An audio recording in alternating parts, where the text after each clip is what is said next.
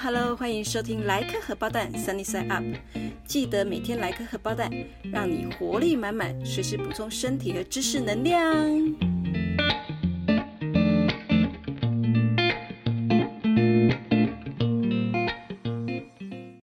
Hey，，大家今天好吗？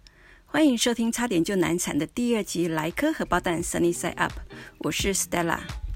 节目一开始，我想先问一下大家。你们知道什么是不在籍投票、邮寄投票或全通讯投票吗？好，不知道是正常的。就算你现在立刻去问你的美国友人或亲人，他们也没办法说出所以然哦，因为大家都搞不太清楚。所以 CNN、华盛顿邮报这些主流媒体最近呢，纷纷在讨论美国这一些不同的投票形式。那为什么我要问这个问题？因为今年呢，大家都知道美国总统选情非常紧绷，那川普又是一个非常会出怪招的人，所以呢，川普一开始就说他要延后选举日期。诶，可是这不是你说的算，这是美国宪法规定，就是选举当年度十一月的第一个礼拜二，就是今年的十一月三号是总统大选的日期。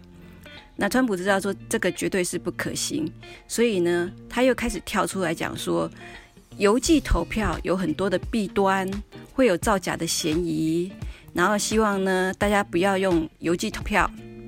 可是他这一句话一讲出来，马上大家就气炸了。那这个原因有很多，我们等一下慢慢来分析。首先呢，我要讲在台湾我们要投票呢，只有一种形式，就是在籍投票。也就是在投票日当天，你一定要回到你的户籍所在地，然后到投票所去领选票进行投票，才能行使你的投票权。那如果你因为任何的原因，包括你不在国内，你没有办法回到你的户籍地，你就等于是放弃你的投票权。对于一些啊比较小型、比较无关紧要的选举，诶，有选举是无关紧要的吗？好，不管。那对于一些比较不重要的选举呢，这个不会造成太大的影响。可是对于一些非常重要，而且呢，两边选情是伯仲之间、势均力敌的选举呢，差你这一票可能就差很多。那如果你真的实在是没有办法回到你的户籍地去投票，可以怎么做？其实呢，全世界现在已经有一百一十五个国家都可以选择不在籍投票。那美国、英国、德国这些老牌的民主国家就不用讲了。现在连菲律宾、韩国也都可以选择不在籍投票，主要是用邮寄投票的方式去进行投票。那其中呢，又以美国的投票呢是最复杂、最多元。美国可以选择邮寄、外交邮袋、传真、email、网络快递等等等，这是林林总总。然后我看到这里的时候，我其实心中有一个 always，诶。那为什么不要用网络？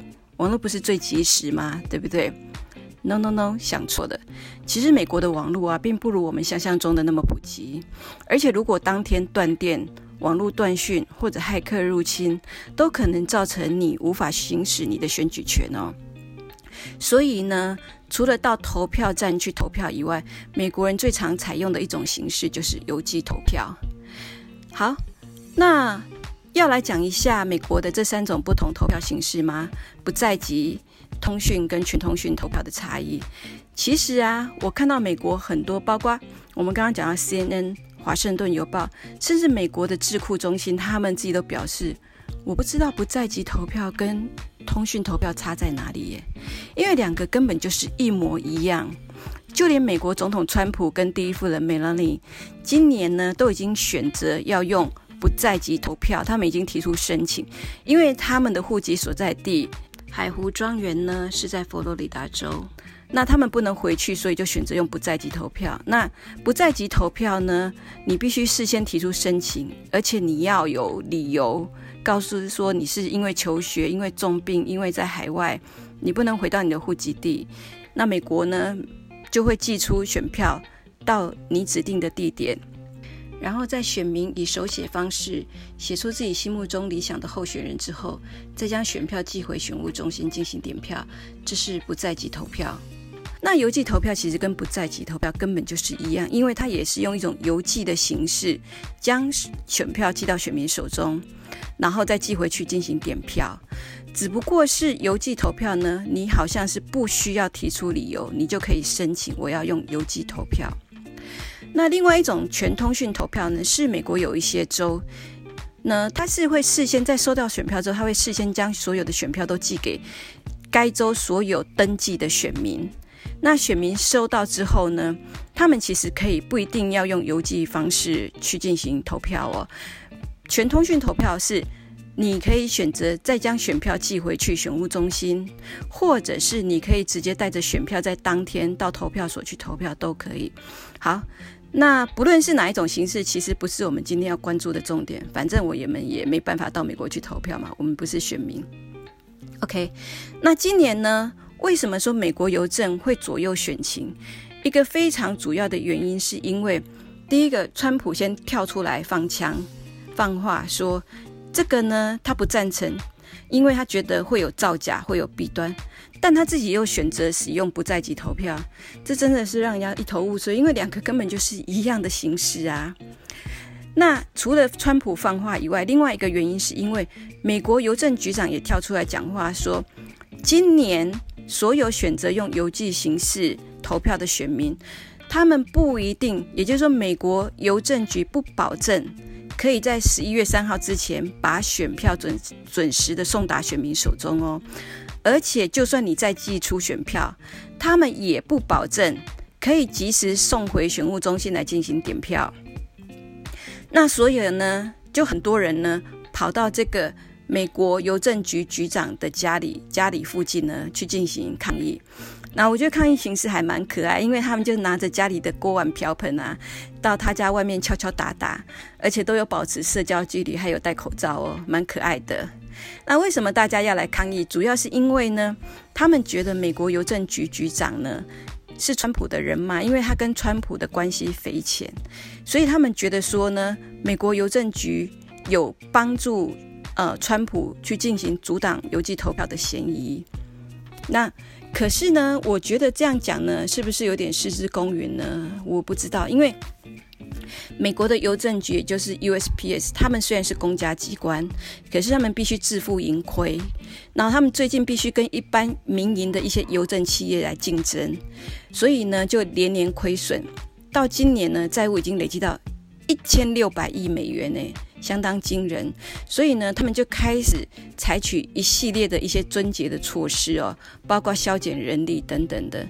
那在这种情况下呢，当然他们邮务效率会变差。而且加上今年因为有选情的关，呃，不是说错了，sorry，因为有疫情的关系，所以呢，大家尽量选择不出门，所有的东西尽量用快递或邮寄的形式，所以这也拖垮了美国的整个邮政系统。所以美国邮政局长出来讲这句话，我觉得呢，其中是有一些根据的。可是呢，我觉得有一点奇怪的是，其实他们现在开始在。收掉美国各地的一些油桶哦，可以从新闻画面看得出来，他们把这些油桶整个都拆掉，然后用卡车机就是运走。那大家就会觉得很奇怪，你为什么要做这个动作？尤其是现在很敏感，不是吗？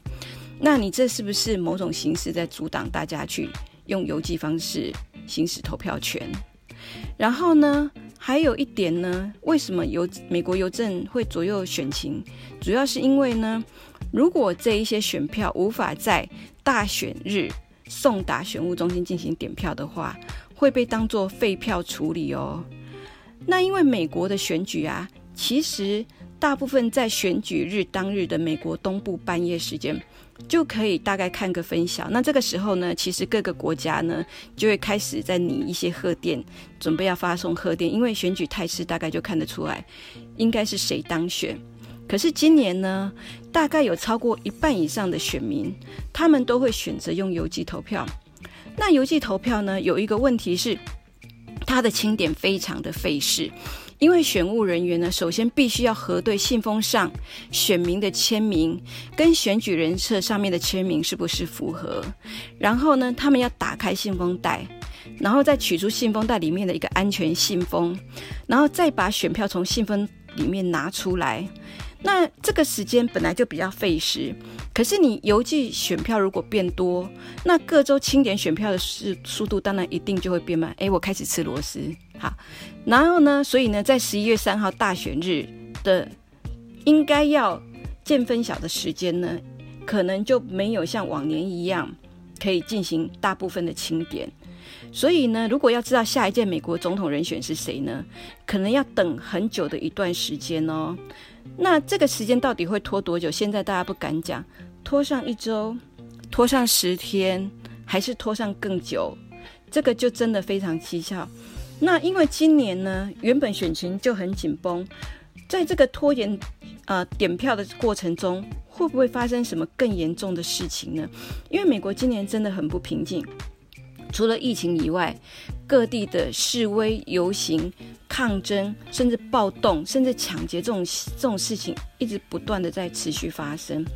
那美国选举又是全世界最重要的一场选举，因为现在世界两大强权中国跟美国，中国是不能行使民主投票，那美国的一举一动都牵动着全世界的脉动。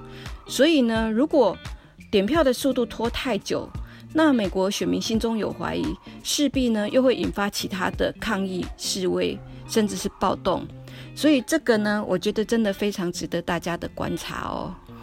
川普是一个历经六次破产，每次都还能东山再起的男人，所以他非常讨厌输的感觉哦。今年他更是卯足了前进，想尽办法要拉抬自己的选情。诶，看起来还奏效了耶！他现在谷底翻身。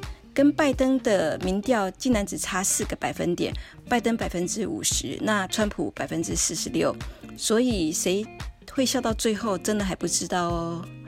好，那我们已经利用两集的节目来介绍美国总统大选，下一次呢，我想透过一部电影来介绍美国的黑人如何用他们的血和肉来争取他们的投票权，敬请大家期待哦。那我们今天的节目就到此为止，拜。Thank you.